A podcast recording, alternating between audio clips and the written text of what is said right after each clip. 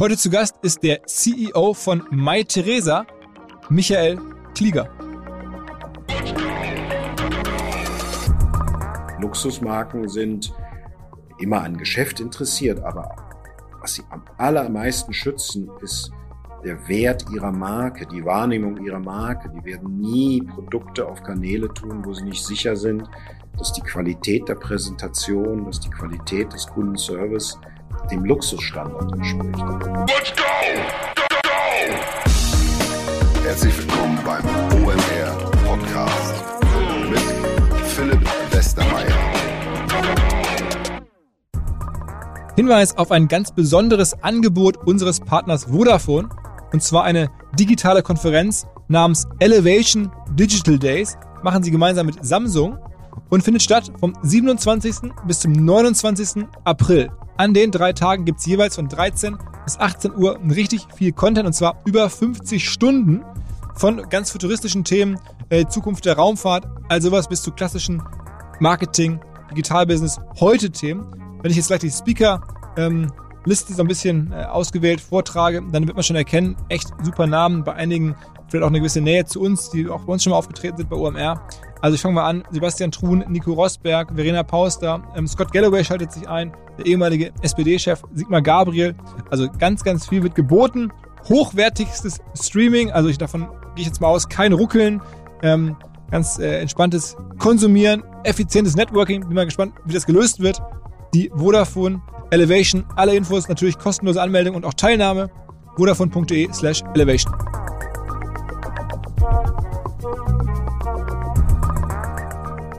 Unser Partner House of Yas, Yas Y-A-S geschrieben. House of Yas ist eine digitale Content-Agentur aus Köln. Ein, wie sie selber sagen, ehrlicher Haufen, praxisorientiert, hemdsärmlich unterwegs. Jedenfalls haben die Kollegen jetzt ein neues kostenloses Angebot und zwar ein Gender-Leitfaden für Marketing. Das Thema Gendergerechtigkeit wird halt immer größer. Zuletzt war es ein Spiegelcover. Bei Audi sprechen wir mittlerweile von AudianerInnen wir bei OMR haben auch ein neues Podcast-Format, OMR 5050. Da geht es auch um das Thema ähm, Gender-Gleichgewicht. Ähm, und ist halt der Leitfaden von House of Yas. Gerade im Marketing kann man, glaube ich, viele Fehler vermeiden. Kann da vielleicht ein paar Akzente setzen und ähm, auf jeden Fall mal reinschauen. Ich glaube, glaube kann jeder, der kommuniziert, ähm, gebrauchen. Der Leitfaden ist aufzufinden unter houseofyas.de slash gender-leitfaden.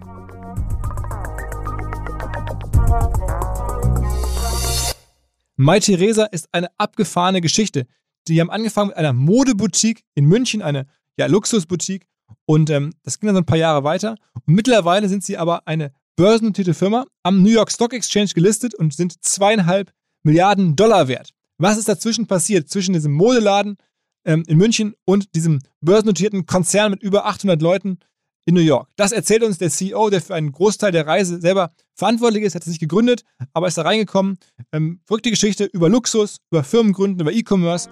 All das erzählt uns jetzt der Michael Klieger und in dem Sinne direkt rein in den Podcast. Herzlich willkommen zum OMR Podcast. Heute einen Gast, den ich ähm, vor zwei Jahren, kurz, kurz vor Corona eigentlich noch persönlich kennenlernen konnte bei einem Google-Event und ähm, festgestellt habe, wir haben sogar gemeinsame ähm, Bekannte, aber er dreht ein viel größeres Rad. Er ist nämlich vor kurzem an die Börse gegangen mit einem, ja, in Deutschland viel zu unbekannten Firma, einer viel zu unbekannten Firma namens MyTheresa. Er ist der CEO von MyTheresa. Herzlich willkommen, Michael Klieger. Ja, vielen Dank. Grüß dich, Philipp. Ja, moin. Ähm, du erinnerst dich noch, äh, damals äh, MyTheresa, ich hatte das immer schon auf dem Zettel, aber nicht so doll. Ist, ist eigentlich Deutschland gar nicht euer Kernmarkt? Also Deutschland ist immer noch unser größtes Einzelland, aber als Markt, ähm, das ist ja das Spannende oder auch das Herausfordernde an Luxus. Das ist eine globale Branche, eine der wenigen Konsumerbranchen, wo die Produkte global verstanden, in der Zielgruppe auf jeden Fall global beliebt sind. Und deswegen war Mai Theresa, als es kleiner war, schon global und hat in die ganze Welt äh, geschippt. Und wir senden heute Pakete in 133 Länder. Äh, Europa ist immer noch der größte Markt, aber wir sind in den USA und in Asien präsent. Also es ist wirklich Gucci, Prada, Saint Laurent kennt man, wenn man sich für Luxus interessiert, in jedem Land der Welt. Erzähl mal so ein bisschen äh, erstmal die Geschichte vielleicht der Firma, weil es ist ja eine relativ ungewöhnliche Situation. Hervorgegangen ist ja Mai Theresa, jetzt wird börsennotiert. Ähm, äh, mehrere Milliarden wert, äh, aber aus einer Boutique in München, korrekt? Absolut. Also die, die, die, die Ursprung, der Ursprung geht auf eine, eine Luxusboutique. Das ist ein Ehepaar, das Ehepaar Botschens. Der hatte die Theresa Boutique geöffnet ähm, in München und waren eine, damals auch schon innovativ, weil sie waren eine der ersten, die eben italienische Luxusmarken nach Deutschland gebracht haben. Das war damals noch gar nicht so üblich in Deutschland.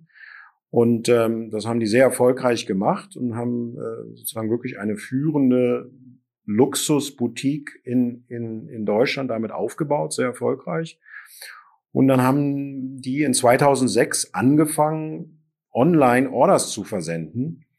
Und, und das war damals auch gar nicht jetzt die große strategische Idee, da ein eigenes Geschäft aufzubauen oder geschweige denn da äh, groß jetzt irgendwie von, von, von Exit oder sonst was zu träumen, sondern das war wirklich Kunden, die gesagt haben, Mensch, finden wir ganz toll, was ihr macht, aber wir sind so selten in München, kann man nicht auch anders an die Ware kommen. Und dann hat man den mytheresa.com Shop gelauncht. Und das war wirklich die klassische Geschichte. Ähm, die ersten drei Pakete hinten aus dem Büro, ähm, absortiert von irgendwelchen Ständern und und dann war das eine der Erfolgsgeschichten. Äh, das Online-Geschäft ist immer weiter gewachsen, sehr erfolgreich gewachsen, bis die Firma dann 2014 haben die Botchens das Unternehmen verkauft mhm. an äh, Neiman Marcus, ein großer amerikanischer Luxuskonzern. Und, äh, und das Wachstum ist immer weitergegangen. Also es war wirklich so in dem E-Commerce-Bereich ist das schon eine der Erfolgsgeschichten in Deutschland, aber eben in einer Nische, die nicht jeder kennt, so wie du sagst. Und wie bist du da reingekommen? Also ich meine, du bist jetzt ja ähm, schon auch einige Jahre dabei, aber wie, wie kam der Einstieg? Ja, ich war, ich war vorher eben bei eBay und ähm, als die Firma verkauft wurde und Neiman Marcus sozusagen das Geschäft übernommen hat, haben sie natürlich äh, lokales Management gesucht, weil die Botschen hatten das Unternehmen ja geführt, waren draußen. Und ich bin dann im März 2015 zur Firma gekommen als CEO von äh, Mai Theresa, sowohl den Store als auch das Online-Geschäft. Das heißt, die haben dich einfach so per Headhunter identifiziert und dann angeworben? So, so war das. Also die haben, haben sozusagen Leute gesucht, die Deutsch sprechen können, konnte ich, die äh, online verstehen, hatten sie jedenfalls das Gefühl und ähm, die Spaß und Interesse daran hatten. Und äh, ich kann mich noch erinnern, ich bin am, ich glaube, ich bin am 15. Dezember 2014 äh, nach Dallas geflogen und dann haben wir die Gespräche gehabt und dann muss, durfte ich, konnte ich, musste ich am 31. Dezember unterschreiben. Okay. Und dann fing die Reise an. Wie, wie groß März. war die Firma damals im Umsatz? Ungefähr 100 Millionen. Und wo seid ihr heute? Also wir haben das Geschäftsjahr abgeschlossen, äh, unser Geschäftsjahr ist im Juni, wir haben das Geschäftsjahr abgeschlossen letztes Jahr mit 449 Millionen und ähm, LTM, also Last 12 Months, liegen wir jetzt schon über 500. Also das heißt, du hast das Geschäft jetzt so vor, fast vervierfacht? Man könnte sagen verfünffacht. okay, nicht schlecht, nicht schlecht, nicht schlecht. Also das ist ja schon ähm, also auch eine unternehmerisch super Leistung. Also natürlich aber auch wahrscheinlich in eine super Marktphase getroffen, ne? Ja, klar. Also ich sag mal, das äh, haben mich natürlich auch Leute gefragt, sag mal, warum gehst du zu einem Unternehmen 100 Millionen groß, äh, sozusagen 140 Mitarbeiter, ähm, was ist denn daran so spannend? Und das wirklich Spannende, als ich 2015 zu Mai Theresa gekommen bin, war der Online-Anteil im Luxushandel bei vier Prozent. Mhm. Und, und wir, wir kennen ja alle die Geschichten, wo äh, sozusagen man gesagt hat, naja, Bücher gehen, aber Schuhe, Schuhe wird nie online funktionieren. Naja, Schuhe funktionieren, aber Bekleidung wird nie online funktionieren. Und das war eben noch eine Branche, wo wirklich die Diskussion war, aber Luxus, wer soll denn Luxus online kaufen? Und, und äh, das war einfach der Reiz, in ein Segment äh, einzusteigen, nachdem sozusagen die großen äh, Wellen bei Medien und bei, bei den anderen Konsumerbranchen ja schon längst drüber waren. Ähm, und wir sind heute oder letztes Jahr war der Luxus-Online-Anteil weltweit so ungefähr bei 10, 12 Prozent, wenn man der Marktforschung glaubt. Und ähm, die Vorhersage ist, was auch nicht weiter überraschend ist, dass der Online-Anteil im Luxusbereich in den nächsten fünf Jahren auf 30 Prozent wachsen wird. Und das ist natürlich eine tolle Marktphase, in ein, um in ein Unternehmen zu treten, äh, einzutreten. Hat auch seine Herausforderungen, hat auch seine, äh, seine Mühen, aber äh, es ist natürlich einfach toll, wenn, wenn immer mehr Konsumenten auch in dem Bereich Luxus online entdecken und, und man damit eine Firma aufbauen kann. Mhm. Und sag mal, was sind so eure, eure Top-Marken, also mal ein Gefühl zu bekommen für den Laden? Was, was verkauft ihr da so? Sag mal, nimm mal ein paar Marken, so Topseller? Also unsere wichtigsten Marken sind wirklich die großen äh, Luxusmarken, die großen Italiener, die großen Franzosen. Das heißt äh, Marken wie Gucci, wie Saint Laurent, wie, wie Valentino, wie aber auch Brunello Cucinelli oder Loro Piana, Givenchy. Also es ist wirklich nicht mal Premium, es ist wirkliches Luxus. Unser Durchschnittsbon liegt bei 600 Euro. Okay, okay. Und gibt's die Boutique noch? Also die, die Ausgangs... Äh die gibt's noch. Die okay. gibt's noch. Aber ist die, die einzige oder habt ihr neue aufgemacht? Wir haben eine kleine Zusatzboutique aufgemacht. Ähm, wir sind ja jahrelang ein reiner äh, Womenswear, also nur Luxuswaren für Frauen gewesen und haben im letzten Jahr im, im Januar auch Männerluxus gelauncht online. Und da haben wir gesagt, das sollte man aber auch dann stationär vertreten und haben letztes Jahr im April noch eine kleine Boutique für Luxus Männermode hm. eröffnet. Aber das sind die zwei Läden, die wir haben, beides in München. Wie akquiriert ihr Menschen, die sozusagen 600 Euro mal eben da lassen? Also wo kommen die her? Die kommen ja nicht aus der Suchmaschine, die kommen ja auch nicht von Instagram oder von Facebook. Sollte man zumindest nicht meinen. Also alle, all, die, all die Kanäle und all die Instrumente müssen wir auch spielen, weil mhm. am Ende, wir suchen ja nicht nur Leute, die sich für Luxus interessieren und die auch, ähm, ich sag mal, natürlich die finanziellen Mittel haben, um solche Produkte zu kaufen, sondern wir suchen natürlich schon die Leute, die das auch digital machen wollen. Mhm. deswegen ist unsere Akquisition im Wesentlichen auf drei Bereiche. Die, das eine ist klassisches Online-Marketing, auch im Luxusbereich sind, sind Suchmaschinen, ist Google Shopping, sind die Instagrams, die Pinterests oder eben in Asien die Weibos, die WeChats, die Baidus oder in Russland Yandex oder in Amerika halt immer noch auch, auch Bing und, und, und, und, und äh, Facebook hochrelevant. Mhm. Die Herausforderung ist bei uns natürlich, dass sozusagen flapsig gesprochen, es, es gibt sehr viel mehr Menschen, die sich für Gucci interessieren, als die Gucci kaufen. ja, genau. Das heißt, du musst im Targeting extrem gut sein und wir haben in, in 2017 komplett unsere Attribution Engine und auch unsere Bidding-Plattform komplett umgebaut. Ähm, wir sind hier im Unternehmen komplett den Zyklus gegangen von Cost per Clicks, dann Marketing Revenue Ratios und inzwischen sind wir in der Lage, mit unseren Tools wirklich Predicted Customer Lifetime Value zu bidden. Mhm. Und, und das ist das Entscheidende, weil du hast als sonst enorme Streuverluste.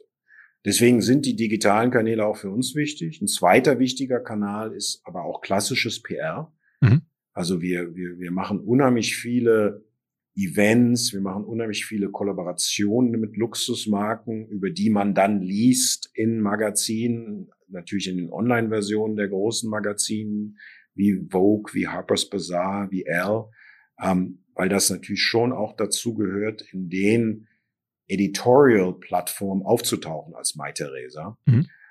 Und der dritte große Kanal für uns, weil das halt eine sehr kleine Nische ist, ist das klassische Kunden werben Kunden.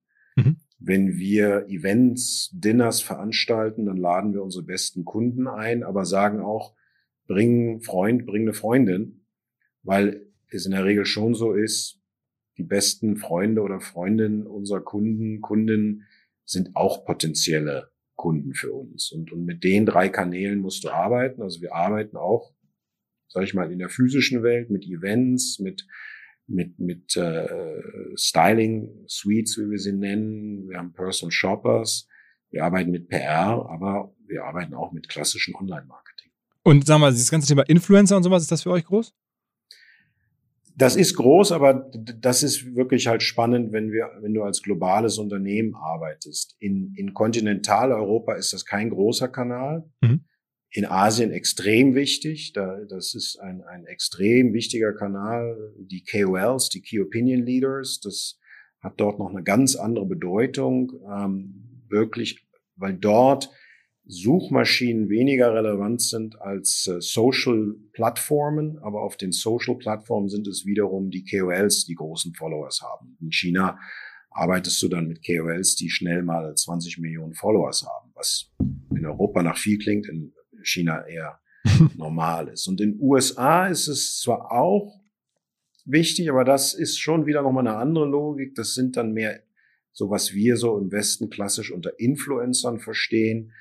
Aber da muss man immer wirklich aufpassen, dass wir in Europa nicht den Fehler machen, den man sonst über den anderen vorwirft.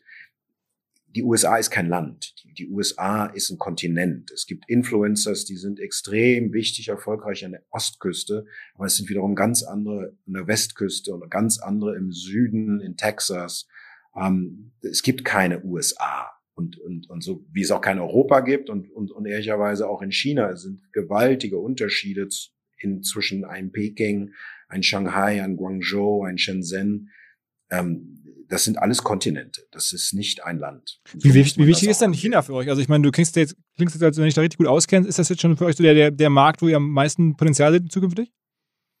Also wir haben heute etwas über die Hälfte in Europa unseres Umsatzes. Die, die USA sind über 10 Prozent und Asia Pacific sind äh, inzwischen 25 Prozent. Und, und das war eine unserer Kernentscheidungen, als wir in 2015 über das zukünftige Wachstum nachgedacht haben, haben wir gesagt, unser Wachstum liegt nicht in der Verbreiterung unseres Geschäfts. Also wir haben nur etwas über 200 Marken, die wir auf der Plattform haben. Das Markenportfolio haben wir auch gar nicht groß erweitert die letzten Jahre, nur dadurch, dass wir halt Kindermarken dazu genommen haben und Luxusmarken, die besonders stark bei Herren sind.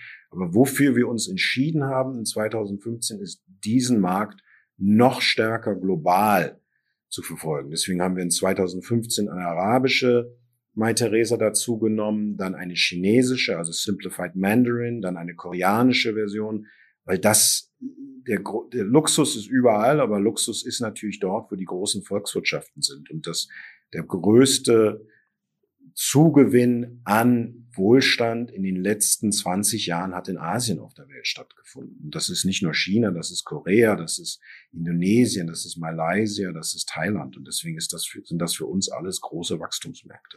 Gibt es eigentlich auch sowas wie eine ganz neue Zielgruppe abseits von den Ländern, was man ja nachvollziehen kann? Da ist jetzt ja viel Wohlstand entstanden, also sind da jetzt neue Märkte. Aber ich habe das Gefühl, oder hat es auch schon häufiger im Podcast erzählt bekommen, dass ähm, auch ganz andere Menschen auf einmal Luxus kaufen. Also man sieht ja auch hier in Deutschland laufen dann häufig jetzt ja auch Jugendliche oder sehr junge Leute mit Gucci und, und Prada rum, die jetzt eigentlich klassisch bislang das Geld dafür gar nicht hatten, eigentlich in den letzten, vor zehn Jahren vor 20 Jahren wäre es nicht so gewesen. Also ich weiß nicht, ob sie nicht das Geld hatten, aber es, es gibt in der Tat eine Verschiebung und, und was wirklich stattgefunden hat, wenn man jetzt sagt, wie war Luxus vor 15 und 20 Jahren, dann war Luxus natürlich stark geprägt durch Luxus, das zieht man auf Bällen an, Luxus, das zieht man auf großen Hochzeiten an. Und was im Luxussegment in den letzten zehn Jahren sehr stark passiert ist, ist, was bei uns in der Branche heißt Streetwear Luxury. Sehr stark aus der amerikanischen Popkultur gekommen. Und äh, da sind dann eben die Luxus-Sneakers auf einmal gekommen. Da sind äh, Luxus-Casual-Wear, Luxus-Tracksuit sehr stark aus dem amerikanischen Hip-Hop-Bereich, aber aus dem amerikanischen Professional Sports Bereich und interessanterweise spiegelbildlich auch aus der koreanischen Pop Culture. Also der K-Pop hat auch sehr stark zur Verbreiterung äh, der Zielgruppen geführt und deswegen haben auch Jugendliche begonnen, es cool zu finden, Luxury Sneakers zu tragen, Luxury Accessories zu haben und das hat sicherlich zu einer Verjüngerung, Verbreiterung des, des, des Luxus-Mode-Marktes geführt. Und, und wir sind jetzt aber ehrlicherweise in der Phase, wo diese Konsumenten, die über Luxury Streetwear mal an Luxus geraten sind, die jetzt auch den nächsten Schritt gehen und sagen, wäre aber eigentlich auch cool, einen, einen, einen, einen Luxusanzug zu tragen. Mhm. Das ist ja nicht der klassische, ich sag's mal, Senja, der vielleicht früher galt, aber wenn man sich Luxusanzüge anschaut von Marken wie Tom Brown oder Caruso, das, oder, das sind sehr äh, Casual Style, sehr edgy. Und, und deswegen, du hast vollkommen recht, der Luxusmarkt hat sich auch verändert in der, in der, in den Personengruppen und in Asien ist der Luxuskunde eh 10, 15 Jahre jünger als in Europa. Gibt es denn auch neue Marken? Also gibt es jetzt immer wieder Stories? Man kennt natürlich die klassischen, hast du jetzt auch schon gesagt, die Italiener und so, die Franzosen, aber ähm, tut sich da was, dass du merkst, auf einmal kommen da Marken, wo ihr richtig viel Umsatz mit machen könnt, ähm, die man vorher noch gar nicht so kannte? Gibt's auch, aber im wirklichen Luxusbereich ist es natürlich schon so, dass man nicht über Nacht so Luxusmarke wird. Also zum Luxus gehört natürlich schon so etwas wie, ah, der Engländer sagt immer Heritage, also die großen Luxus, also die französische Luxusmarken. Das ist, was der Franzose sagt, ist ein, ein Maison. Und Maison ist ein geschützter Begriff. Also in Frankreich kann man nicht einfach ein Luxusmaison werden. Das, man muss eins sein und man ist eingetragen und es kommen auch keine mehr dazu. Also es wird keine neuen Maisons mehr geben. Und deswegen gibt es neue Marken. Vor, vor vier, fünf Jahren ist eine Marke wie Vêtements sehr populär geworden. Momentan ist auch immer noch eine Marke sehr populär wie Off-White. Aber das ist nicht die Regel, sondern eher die Ausnahme. Die großen Marken sind dieselben. Die haben auch manchmal Zyklen. In den letzten Jahren war Gucci sehr erfolgreich. Das waren die vor zehn Jahren nicht. Ähm, momentan ist auch eine Marke wie Bottega Veneta sehr beliebt, sehr erfolgreich. Also da gibt es Zyklen, aber es ist jetzt eher die Ausnahme, dass es jetzt ganz neue Marken gibt. Aber es gibt ja auch wieder so, so geile Revival-Geschichten. Ich habe vor kurzem verfolgt die Geschichte von Montclair, also diesen Jacken vor allen Dingen. Die waren ja mal richtig am Boden, hat es ja jemand aus Italien, glaube ich, gekauft und wieder hochgemanagt, so einen richtigen Luxusmarke und das scheint jetzt also, zum Beispiel richtig gut fun zu funktionieren, ne? Brutale Erfolgsgeschichte von Remo Ruffini, mhm. ähm, der die Marke wirklich umgedreht hat. Aber sie war schon eine Luxusmarkte, aber eine, eine schlafende. Er hat sie jetzt nicht eine komplett neue erschaffen. Gibt es denn da noch andere Luxusmarken, die da so rumliegen, die man wieder erwecken könnte? Ähm, ich bin ja einfacher Händler und kein Designer. Also von daher, ich bin kein, Remo war kreativ oder ist kreativ und hat das geschafft. Natürlich gibt es äh, Marken, die eine schillernde Vergangenheit haben und heute nicht mehr so populär und beliebt sind. Aber ähm, das, das ist schon viel Arbeit, weil am Ende des Tages, und das kann man so oder so sehen, Luxus, also ich sage immer, wir verkaufen nichts was man dringend braucht, aber was man dringend möchte. Hm. Und das kann man jetzt positiv oder negativ sehen, aber ich finde das eine ex extrem spannende Branche, weil äh, wir verkaufen ja nicht Mäntel, die warm halten, sondern wir verkaufen Mäntel, die man kauft, weil man sich darin besser fühlt. Hm. Das ist ein emotionales Bedürfnis. Man will zeigen, was für einen tollen Geschmack man hat. Man will zeigen, wie jugendlich man ist. Man will zeigen, wie erfolgreich man ist. Das sind emotionale Bedürfnisse, und für mich persönlich ist das viel schwieriger, weil das ist ja zum Teil irrational und, und, und aber wenn man solche Bedürfnisse befriedigt und, und, und in dem Sinne mit in unserer Zielgruppe natürlich, es ist Luxus. Ja, es ist jetzt nicht lebensnotwendig, aber es sind emotionale Bedürfnisse für Jugendlichkeit, Schönheit, Erfolg. Aber die kann man auch nicht einfach sozusagen erwecken. Man muss schon äh, tolle Produkte kreieren und ein tolles Marketing machen und auch ähm, sozusagen diese Begehrlichkeit wecken. Aber ist es denn für euch auch ein Thema? Also viele Händler kaufen jetzt ja auch Marken selber dazu. Also dass man so ein bisschen, man sieht das ja auch bei, bei LWM Asch oder so, ne? Die, die haben klar, das ist so ein, so so ein äh, ganzes Portfolio an Marken, logischerweise. Das, das ist deren, deren Thema, aber auch, auch Händler selber, ne? die jetzt also eurer Wertschöpfungsstufe quasi stehen, kaufen das zunehmend ja oder addieren das dazu. Ist das für euch irgendwie denkbar? also ich sag mal, in, in, in unserer zukünftigen Geschichte ist, äh, als, als Unternehmen ist vieles denkbar, aber ist nicht, also steht nicht auf der Agenda, weil, wie auch eben geschildert, das ist nochmal eine ganz andere Herausforderung. Und ähm, das Schöne für uns ist, das, was wir jetzt machen, das ist ein Markt, der sich verdreifacht. Und ich bin da schon eher so ein bisschen klassisch, ähm, mach die Dinge, die du machst, wirklich, wirklich gut und verzettel dich nicht. Und, und wir haben, wir haben momentan einen Net Promoter Score von 85. Das ist einer von unseren Erfolgsfaktoren, dass wir eine extreme Kundenzufriedenheit haben. Aber das heißt auch, man muss wissen, wie, was man macht. Fokus ist schon auch ein Erfolg für uns. Wie, wie gefährlich ist denn das für dich, dass jetzt Marken selber immer mehr versuchen, direct to consumer zu gehen? Also ich meine, das ist ja, das glaube ich, der ein, ein Luxushändler braucht ja die Marken, sonst geht's ja gar nicht. Und ich meine, nicht alle Marken verkaufen an jeden. Das heißt, ihr habt wahrscheinlich jetzt aus der Tradition des, des Geschäfts heraus die guten Markenbeziehungen schon, schon ganz lange. Aber die versuchen jetzt ja auch immer mehr selber äh, direkt zum Konsumenten durchzukommen. Also absolut richtig und auch absolut ähm, natürlich, weil, wie gesagt, der Online-Share in, in Luxus wird in den nächsten fünf Jahren auf 30 Prozent gehen. Das heißt, auch die großen Luxusmarken müssen weg oder nicht weg, aber müssen ihren stationären Retail-Kanal ergänzen um DTC, Direct-to-Consumer Offers. Und natürlich wird das auch deutlich steigen.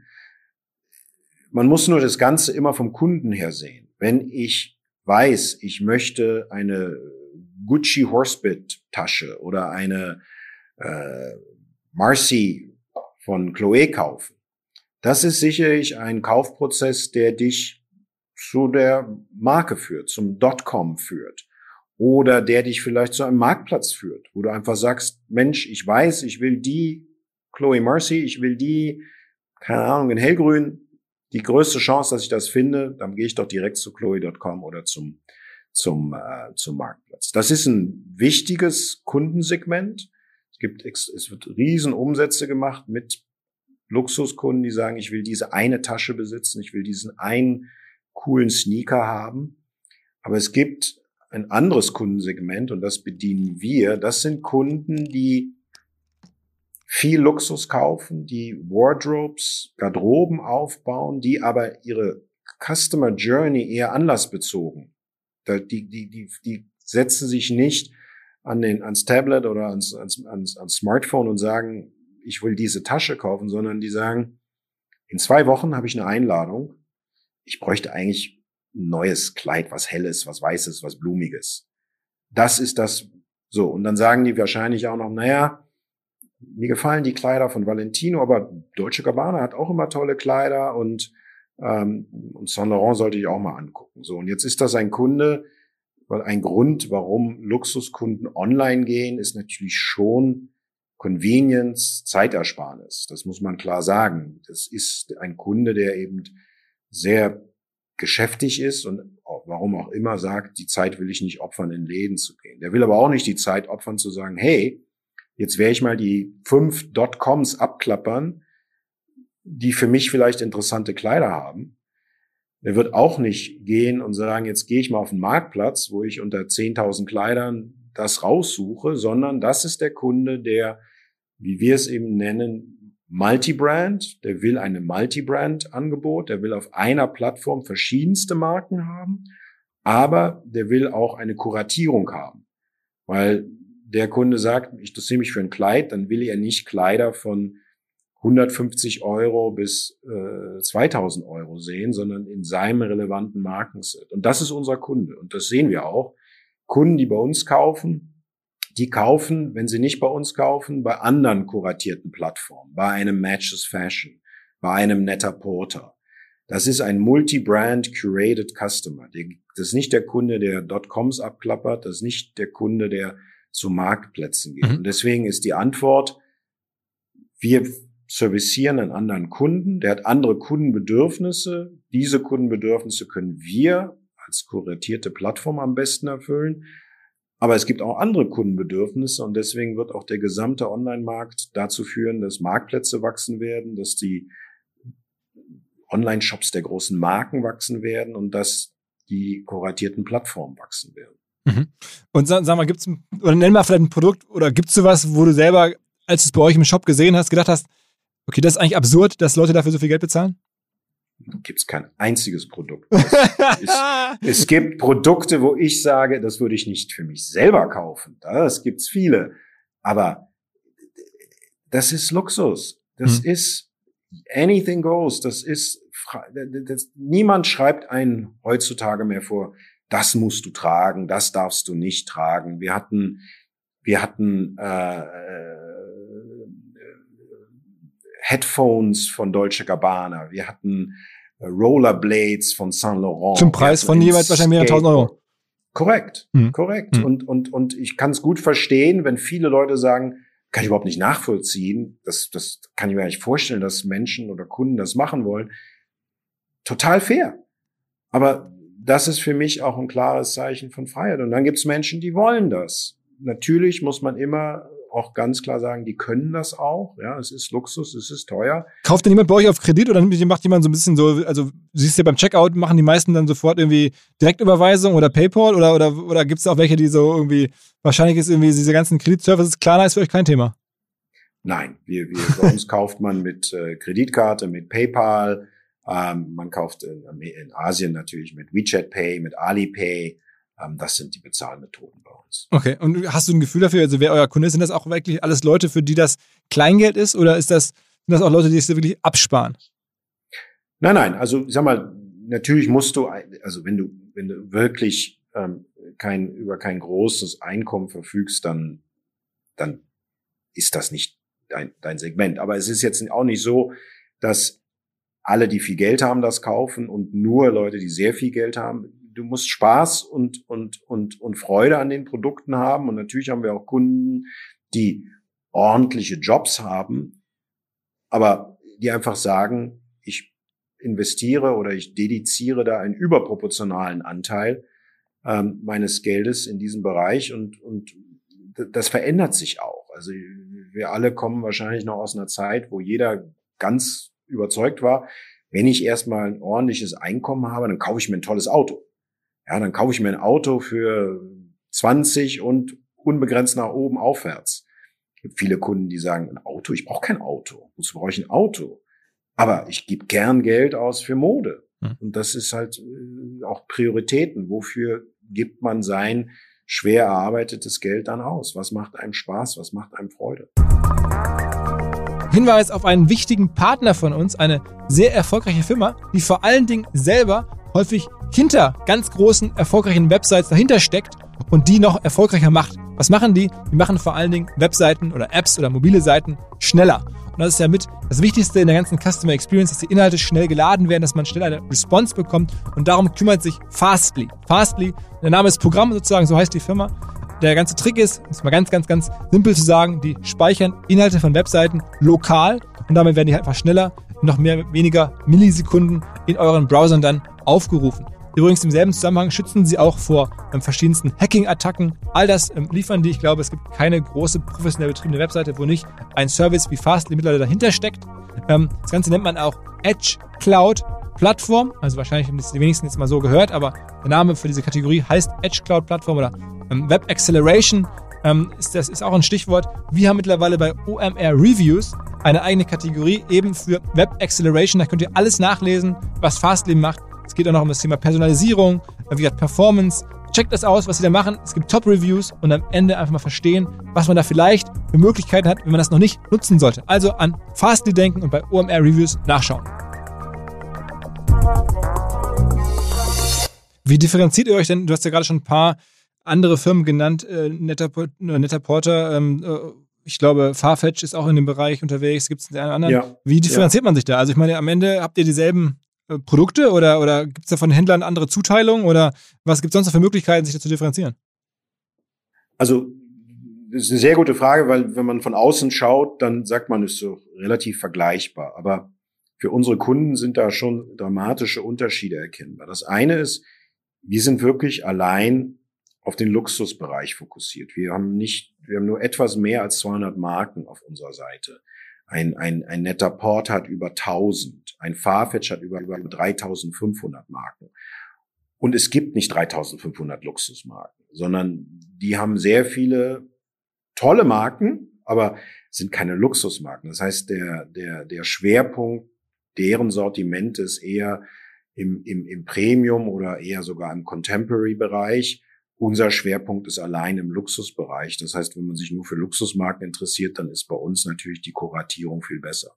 Das zweite ist, in den Luxusmarken sind wir dann aber sehr viel stärker. Wir haben das tiefste Angebot, das exklusivste Angebot. Wenn man über Luxussortimente spricht, dann muss man verstehen, die meisten Luxusmarken haben eigentlich zwei Sortimentsbestandteile. Das ist sozusagen unsere, die Tiefe unserer Industrie. Da gibt's die Sortimente, die heißen die Pre.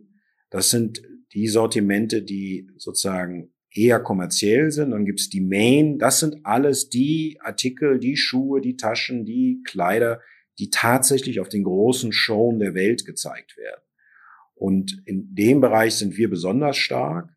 Und wenn man sozusagen von unseren Top-Marken dann schaut und das, was wir von diesen Marken anbieten, auf den anderen Plattformen sucht, dann findet man von unseren Top-Marken nur etwa 35 Prozent der Artikel bei Farfetch. Mhm. Okay, okay. Also, also man kann, die, man kann kuratieren, man kann editieren und wir haben natürlich auch viele durch die enge Zusammenarbeit. Wir haben Produkte von Deutsche Gabbana, von äh, Bottega Veneta, von Valentino, von Burberry, die gibt's grundsätzlich nur bei MyTheresa. Das sind Exklusivprodukte.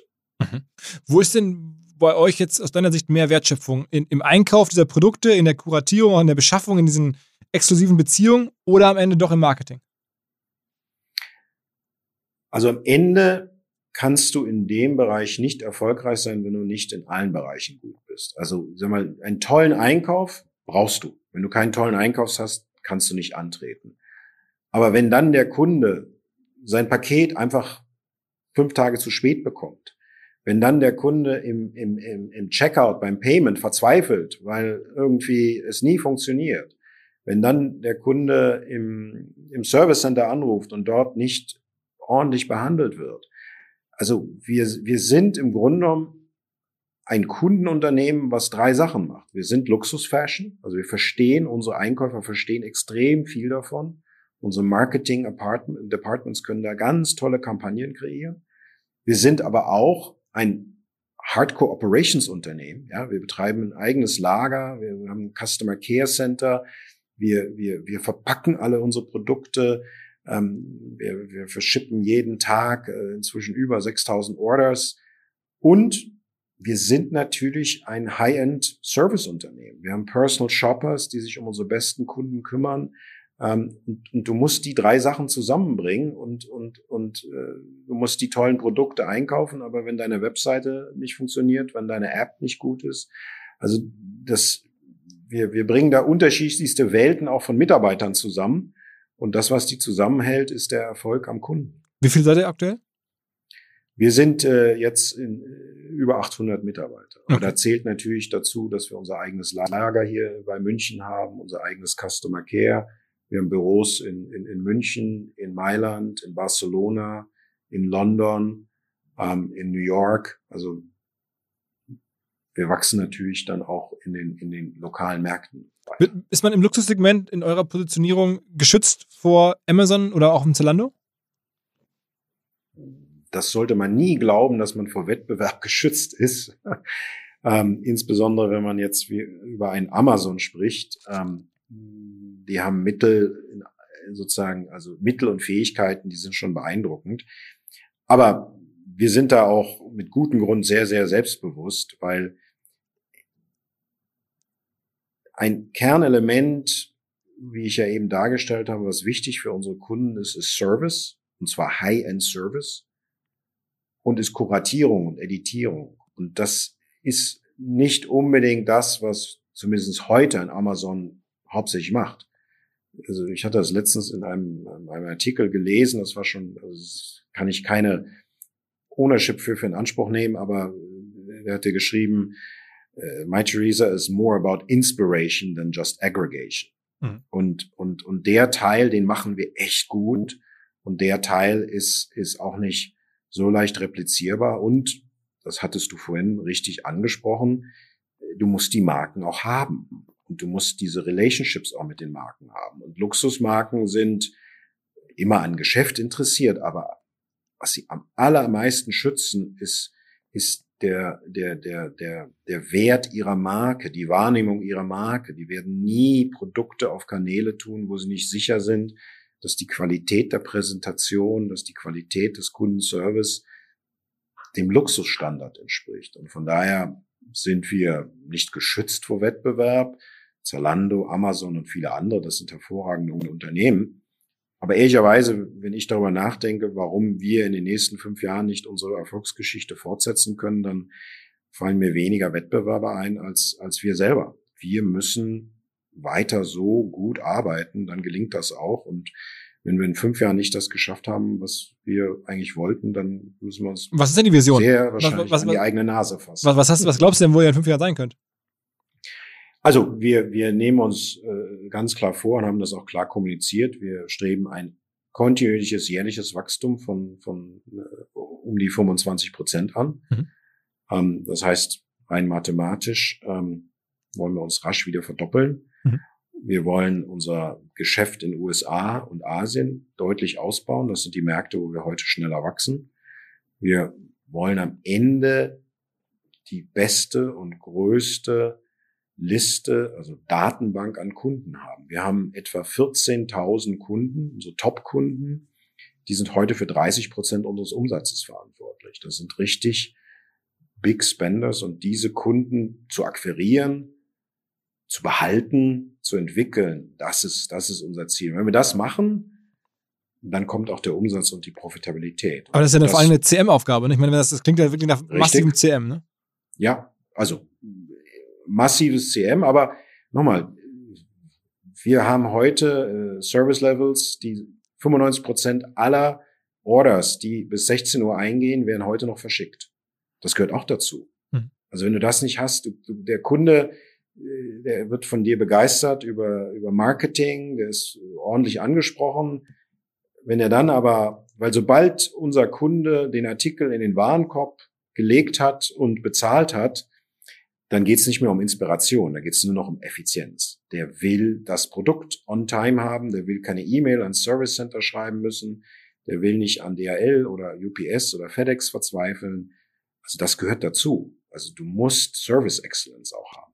Aber das, trotzdem klingt es ja so, als wenn ihr jetzt einmal einen Kunden habt, dann bleibt ihr euch treu und dann kann man den, am Ende über den Newsletter, also CM oder eine Marketingaktion, eine Mailingaktion, immer wieder aktivieren. Das ist ja der, wahrscheinlich die, die Magie von euch. Absolut richtig. Das haben wir auch äh, sozusagen unseren Investoren in der, in der IPO Roadshow klar gezeigt. Wir analysieren natürlich unsere Kundenkohorten und, und Kundenkohorten zwei Jahre und älter, also Kunden, die bei uns schon über zwei Jahre sind, da haben wir ein, ein, ein, ein Retention close to 100 Prozent. Mhm. Und, und diese Retention wird nicht erreicht durch kontinuierliche finanzielle Incentives, sondern die Kunden kommen immer wieder durch Inspiration, durch unsere Newsletters, durch unsere äh, PRs, durch unsere New Arrivals, durch unseren äh, hohen Service-Standard. Das heißt, es ist wirklich, wir sind wirklich in der Lage, ähm, eine hohe Loyalität, die muss auch hart erarbeitet werden, aber eine hohe Loyalität zu haben. Wir haben extrem hohe Recurring Revenue äh, in unseren Kohorten und äh, das erlaubt uns auch, das ist ja auch eher, sage ich mal, vorsichtig eine Ausnahme im E-Commerce. Äh, wir wachsen, aber wir sind auch profitabel. Mhm. Mhm. Also klar, ich meine, ihr habt die riesen, riesen ähm, Customer Lifetime, Lifetime Values, also hohe Warenkörbe und dann noch lange haltbar, besser geht's ja nicht. Ähm, und klar, ihr habt die, vorne die Marketingausgaben, was gibt ihr für neuen Kunden aus? Wahrscheinlich dann schon mehrere hundert Euro für neuen Kunden, oder? Ja, also die Customer Acquisition Costs sind schon hoch, hm. aber das alleine ist ja keine wichtige Zahl, sondern die Relation zu den äh, ja. Lifetime Value. Ja, genau, genau, genau. Und was eben auch sehr wichtig ist, und da bilden wir uns auch ein, dass das überhaupt nicht üblich ist. Wir, es ist uns gelungen, seit 2017 die Customer Acquisition Costs jedes Jahr zu reduzieren. Okay. Ähm, nicht, nicht, nicht ganz geringen Wettbewerbsumfeld. Also wir sind halt wirklich immer mehr in der Lage zu erkennen, welcher Visitor, welcher Traffic mehr verspricht als anderer. Und deswegen haben wir es geschafft, unsere Customer Acquisition Costs zu reduzieren. Aber es ist eine hohe, eine hohe Ausgabe, hohes Invest und das rechnet sich nur, wenn dann auch Lifetime Value entsteht.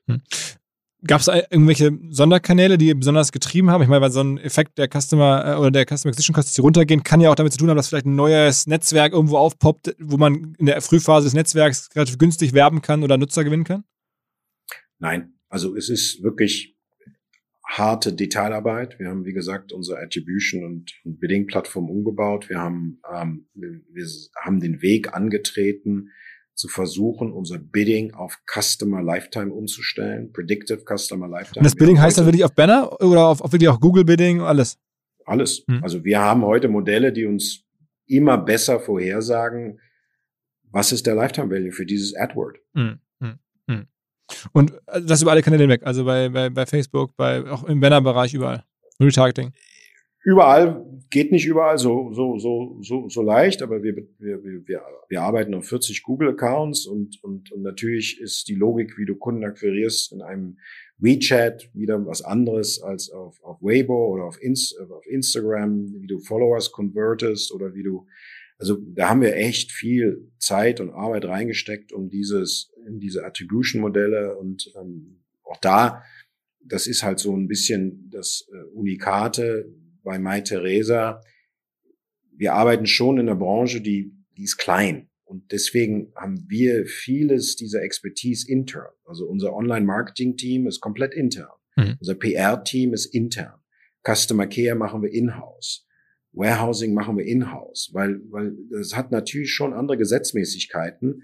Ähm, bei uns reicht eine 30-tägige äh, Cookie-Persistenz nicht, weil die Kaufzyklen viel länger sind. Also wir müssen längere Persistenzen haben. Wir müssen äh, Attributionsmodelle viel länger laufen lassen, um zu verstehen, ähm, welcher, welcher Kanal hat hier eigentlich am Ende dazu beigetragen, den Kunden zu konvertieren. Und deswegen ist dieses Know-how bei uns in, im Haus aufgebaut worden und auch die Modelle und die, und die, und die Algorithmen werden bei uns im Haus aufgebaut. Und Corona war wahrscheinlich für euch immer so ein richtiger Beschleuniger, ne?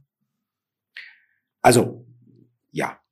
Das Corona ist wirklich eine tragische Geschichte und, und man hat, wie ja alle wissen, für viel Leid in der Welt gesorgt und, und hat auch dafür gesorgt, dass in vielen Regionen und in manchen immer noch der stationäre Handel geschlossen ist. Und natürlich hat das online geholfen. Andererseits ist es jetzt natürlich auch so, es gibt keine Veranstaltungen, es gibt keine Feste, es gibt keine Konzerte, Opern, Hochzeiten, was auch immer da ist natürlich jetzt auch die Nachfrage nach äh, Kleidern, nach äh, hochhackigen Schuhen jetzt nicht äh, so hoch wie sonst. Aber im, im, im Netto haben wir viele neue Kunden gewonnen. Wir hatten im letzten Quartal, im, im Quartal, das vom äh, Oktober bis Dezember ging, erstmalig über 100.000 Neukunden gewonnen. Und das sind sicherlich Kunden, die, ich sag's immer, die wären in den nächsten fünf Jahren eh zu uns gekommen, aber jetzt sind sie schneller gekommen mhm. und haben das ähm, das erste Mal online ausprobiert. Und unser Net Promoter Score ist weiterhin deutlich über 80. Das heißt, äh, wir müssten schon in der Lage sein, viele dieser Neukunden dauerhaft an uns zu binden. Und daher war das, ist das schon ein Katalysator für, für Luxus online. Und ich meine, im Luxussegment hat man auch keinerlei nachlassendes Interesse gemerkt. Ne? Ich meine, Leute, die bei euch dass die auf dem Niveau sind, dass sie bei euch kaufen können, die haben auch von Corona jetzt keine großen Einbußen, hat man das Gefühl, ne? Also wirtschaftlich nein. Natürlich, wie gesagt, es gibt weniger Veranstaltungen. Mhm. Also man kauft sich keine hochhackigen Schuhe, um sie zu Hause zu tragen. Aber wir haben natürlich äh, trotzdem Kunden, die sehr viel Geld dann ausgeben für Kaschmir äh, Sweaters oder für Loungewear. Also ähm, wir sind da schon, wir bedienen da schon eine, eine privilegierte Kundschaft, absolut. Hm.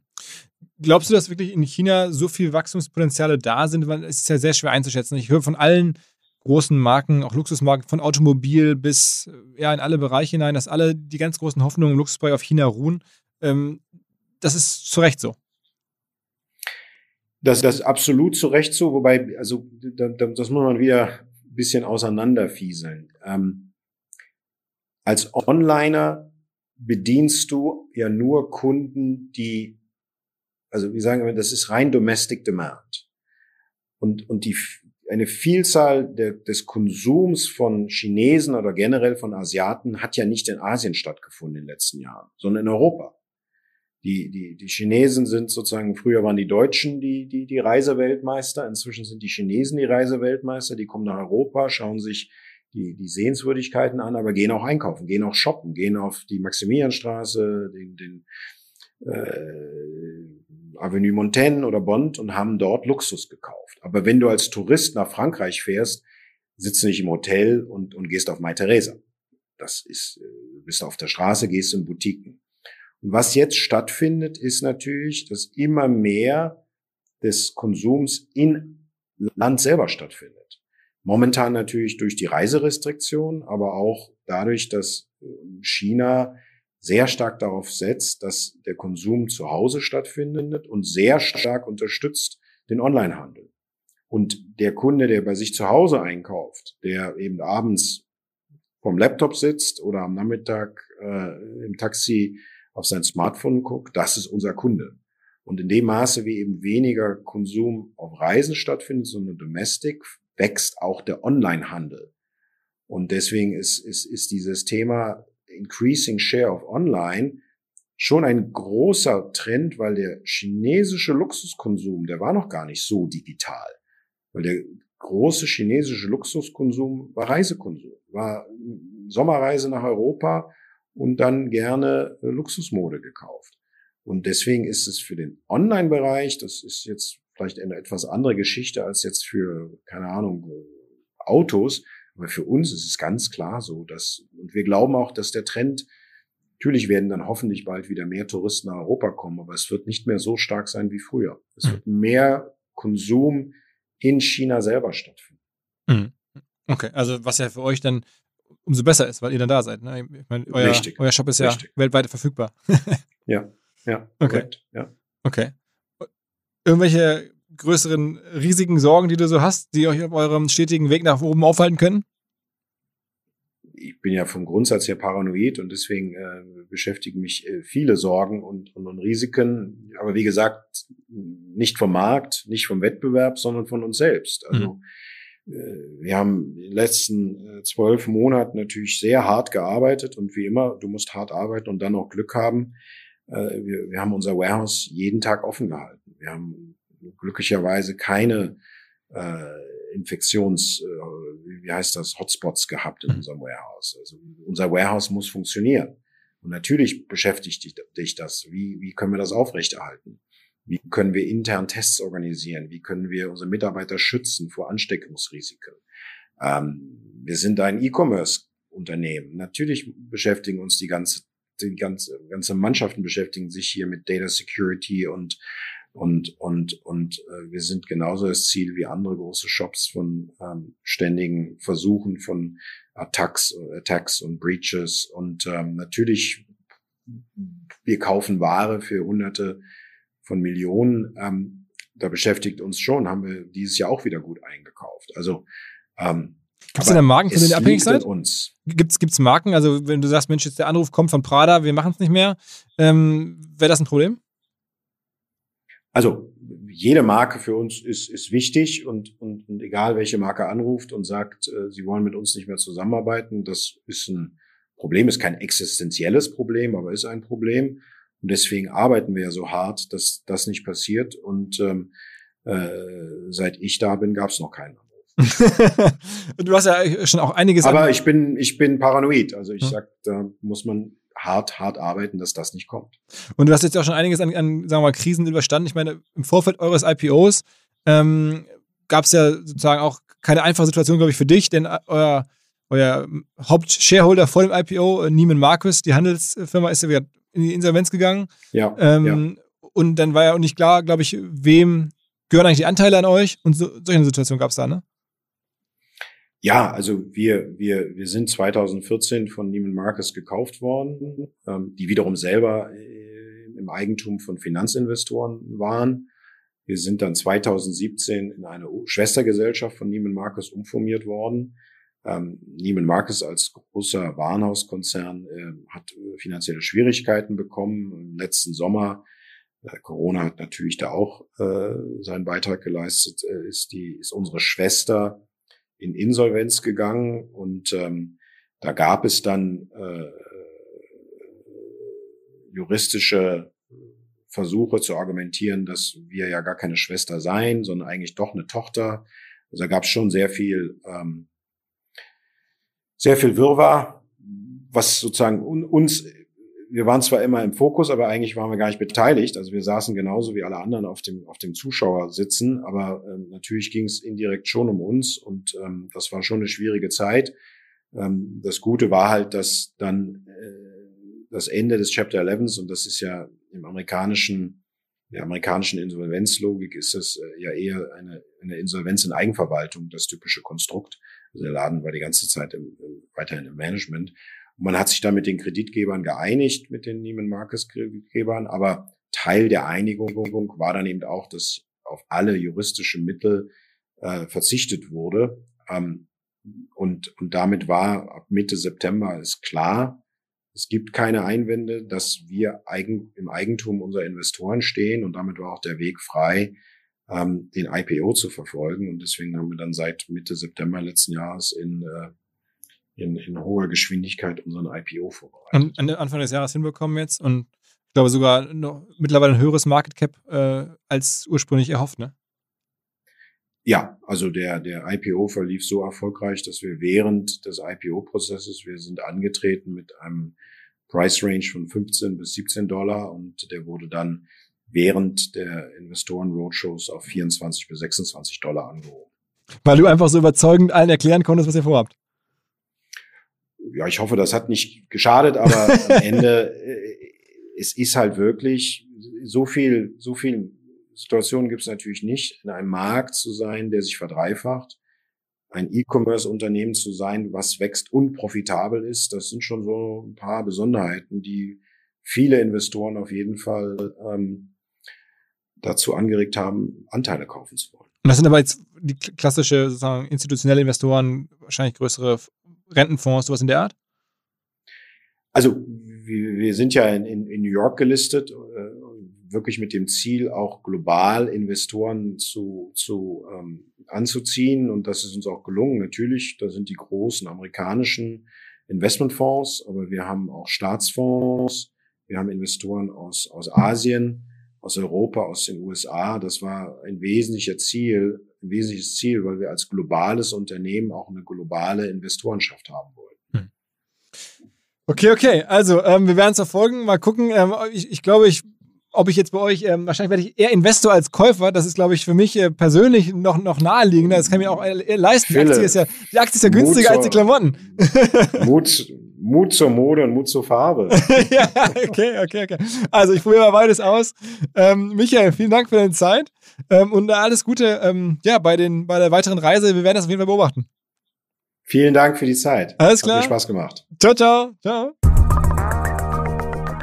Ein eigenes Angebot haben wir noch. Und zwar wird das Thema Bitcoin doch immer größer. Mittlerweile investieren verschiedenste Firmen, zum Teil richtig große Summen in Bitcoin. Tesla hat angefangen, Square macht das auch. Und ähm, ja, ich höre jetzt im Umfeld von mir, ich weiß aber auch von, von anderen größeren mittelständischen Firmen, dass überlegt wird, zum Teil das Firmenvermögen etwas zu diversifizieren, die liquiden Mittel zum Teil ähm, in Bitcoin anzulegen. Nicht alle, aber ein Teil davon. Und dann stellen sich halt ganz viele Fragen. Wo kriegt man eigentlich Bitcoins her? Wie werden die bilanziert? Welche Risiken bestehen dabei? Worauf muss man achten? Und genau darauf wollen wir eingehen. Wir haben dafür ein Angebot. Und zwar gemeinsam mit unserer Schwestermarke Finance Forward gibt es am 26. März digital von 9.30 bis 12.30 Uhr ähm, einen, einen Deep Dive, ein, ein ja, Seminarformat sozusagen, das sich genau mit dem Thema ähm, beschäftigt. Verschiedenste Experten aus dem Steuerbereich, aus dem Bitcoin-Bereich natürlich ähm, werden dabei sein. Das Ganze kostet 129 Euro. Aber ich glaube, da lernt man echt was. Danach kann man mit Bitcoin auch auf Unternehmensebene umgehen. Deswegen merken, 26. März, 9.30 bis 12.30 Uhr. Ähm, Anmeldung unter financefwd wie financeforward.com und da gibt es den Reiter Deep Dives. Da gibt's das.